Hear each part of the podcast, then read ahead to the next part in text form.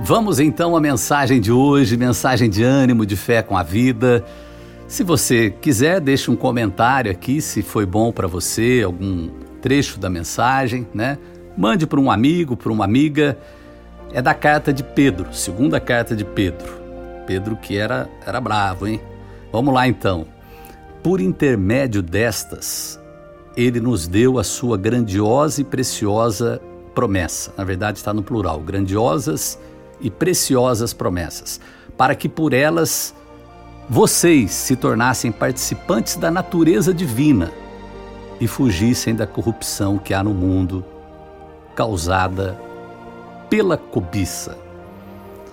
Puxa, tem tanta coisa para falar aqui e eu procuro fazer uma mensagem resumida, né? Vamos falar um pouco, começar aqui do final da cobiça, né? É, essa carta é a carta de Pedro, mas tem um, uma carta do apóstolo Paulo que ele fala assim: o amor ao dinheiro é a raiz de todos os males. Ele não fala que o dinheiro é a raiz de todos os males. Ele fala que o amor, o apego exagerado, né? E num outro trecho também da, das Escrituras vem dizer que a ganância é idolatria. Esse trecho me chama muita atenção. A avareza, a ganância é idolatria é você idolatrar coisas. E aqui Pedro ele está falando aqui da natureza divina, né? Ele começa falando graça e paz lhe sejam multiplicados pelo pleno conhecimento de Deus, Jesus Cristo, seu divino poder, todas as coisas que necessitamos para a vida, para a piedade. Aí depois ele vem falar aqui que por causa disso a gente pode fazer parte um pouquinho nesse mundo dessa natureza divina. Existem duas naturezas: a natureza carnal e a natureza divina. São completamente diferentes, né? O fruto do bem e do mal, é, que o pessoal fala da maçã lá, por que, que Deus fez essa? Porque a natureza divina sabe conviver com o bem e com o mal, escolhendo sempre o bem. Nós, o nosso coração, ele tem uma inclinação para as coisas que não são tão corretas, não é?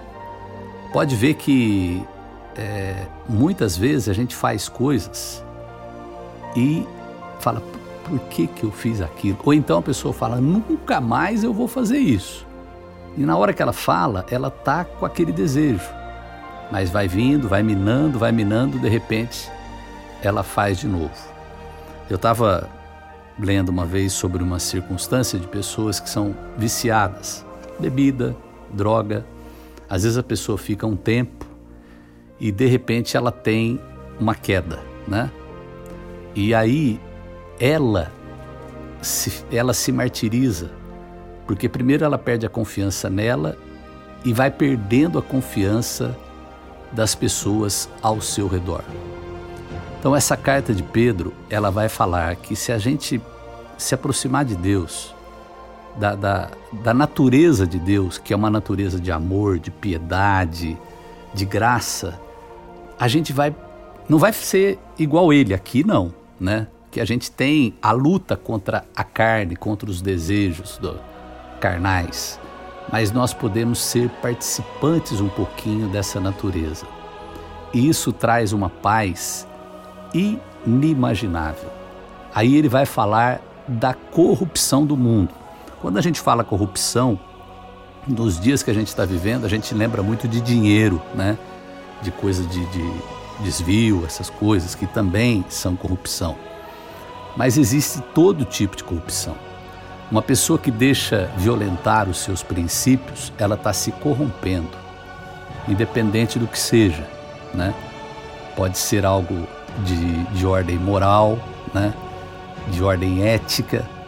Pode ser grande, pode ser pequenininho. Tem gente que julga os outros falando, poxa, não. Mas às vezes a pessoa, na vida dela, faz coisas semelhantes, só que sem tanta exposição. É por isso que nesta carta de, de Pedro, como eu disse, Pedro era muito temperamental, né? Jesus sabia lidar muito bem com o caráter. Várias vezes, calma, Pedro, calma, Pedro. A vida não é assim, calma, né? Ele já aqui, nessa parte, ele já é um homem transformado. E ele vem, eu acredito que por uma experiência pessoal. Ele deve, ele, acho que ele podia lembrar, eu era tão estourado, qualquer coisa eu brigava. Jesus mudou meu coração. Ele me deu uma partinha dele aqui ele chama de natureza divina. E sabe o que é a melhor notícia? Isso que aconteceu com ele pode acontecer comigo e com você. Nós podemos nos melhorar, nos aperfeiçoar como gente, ser um pai melhor, um filho melhor, um marido melhor, um colega de trabalho melhor, um cidadão melhor, tendo participação nessa natureza divina mensagem de ânimo e de fé com a vida de hoje. Jonas Donizete.